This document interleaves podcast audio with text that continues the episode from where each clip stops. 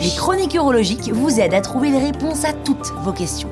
Un podcast de l'Association française d'urologie. L'autopalpation testiculaire. L'autopalpation dans un contexte urologique, hein, qu'est-ce que c'est? C'est le principe de se palper les testicules pour détecter la présence d'un cancer. En France, le cancer des testicules est assez rare. Il touche 2800 hommes par an. Alors c'est un petit nombre comparé à celui de la prostate qui en touche 50 000. Mais c'est pas une raison pour ne rien faire. Et les mieux placés pour le détecter tôt, ce sont les hommes eux-mêmes.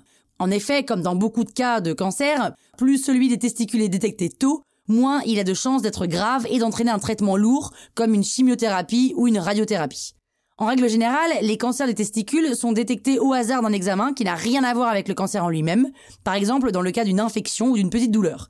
C'est assez traître parce que le cancer des testicules, lui, n'occasionne que très rarement de douleur. Donc il arrive qu'on le détecte assez tard, mais heureusement on peut le détecter à la main, de chez soi, grâce à une simple palpation.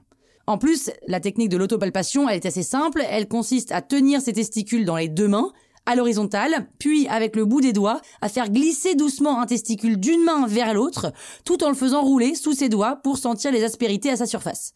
Et puis vous recommencez avec l'autre testicule. Si vous sentez une masse dure d'à peu près 2 cm de long ou plus, qui n'occasionne pas de douleur, c'est probablement une lésion, c'est-à-dire le signe d'un cancer. Dans ce cas, il faut consulter. Et si l'urologue confirme le diagnostic de cancer, il faut alors opérer pour retirer le testicule. Si le cancer des testicules est si simple à détecter, pourquoi est-ce que vous n'avez jamais entendu parler de l'autopalpation? Eh bien, la raison est simplement et principalement culturelle. Aux États-Unis et au Canada, l'autopalpation se pratique beaucoup. Il y a même des spots de pub à la télé pour expliquer comment faire. En France, l'autopalpation ne fait pas partie de notre éducation sexuelle, et dans les classes d'éducation sexuelle au collège et au lycée, on parle plutôt de contraception et de maladies sexuellement transmissibles, mais c'est à peu près tout. On s'est tous plus ou moins un peu marré quand le prof a essayé de poser un préservatif sur une banane. Bah imaginez s'il fallait démontrer l'autopalpation. Voilà. Mais comme on n'apprend pas à le faire à l'adolescence, on détecte souvent les lésions cancéreuses sur les testicules quand elles font déjà plusieurs centimètres, alors qu'on pourrait être alerté bien plus tôt. Or, le cancer du testicule, c'est une maladie qui touche l'homme assez jeune, c'est-à-dire surtout entre 20 et 40 ans. C'est donc important d'apprendre l'autopalpation assez tôt. On pourrait même imaginer qu'elle soit enseignée par les médecins scolaires à l'occasion de la visite médicale ou par le médecin généraliste.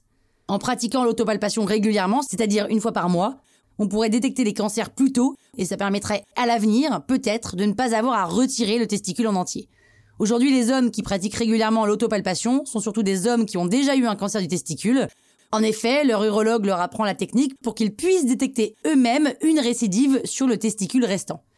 Alors si vous souhaitez vous y mettre, la meilleure manière est de demander à la technique à votre médecin ou à votre urologue. Dans les premiers temps, vous allez peut-être vous faire des frayeurs en détectant de faux problèmes, c'est normal. Vous aurez l'impression d'avoir palpé une lésion cancéreuse alors qu'en fait vous avez détecté un kyste, des varices ou un résidu d'infection qui a créé une petite boule.